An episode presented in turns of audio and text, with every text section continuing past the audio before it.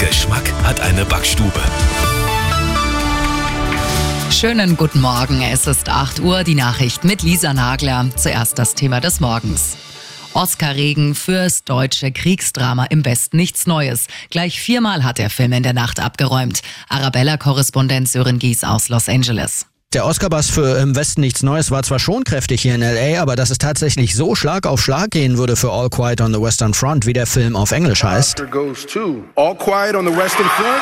All quiet on the Western Front. All quiet on the Western. Schon irre noch dazu, wenn man bedenkt, dass ja noch mehr deutsche Nominierte am Start waren. Also den Talentpool der deutschen Filmschaffenden hat jetzt wohl jeder hier in Hollywood auf dem Zettel. Auch abgeräumt hat die Science-Fiction-Komödie Everything Everywhere All at Once unter anderem den Oscar in der Königsdisziplin Bester Film.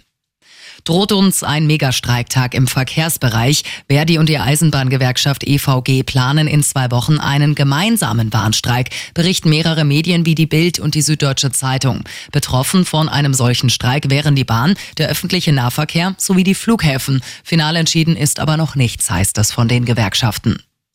Eigentlich soll das neue Deutschland-Ticket so einfach werden wie das 9-Euro-Ticket im vergangenen Sommer. Aber es wird wohl komplizierter. Der Fahrgastverband ProBahn warnt vor einem Flickenteppich. So planen Bundesländer wie Bayern ja zum Beispiel Sonderregeln fürs 49-Euro-Ticket, zum Beispiel günstigere Ticketalternativen für Azubis und Studierende.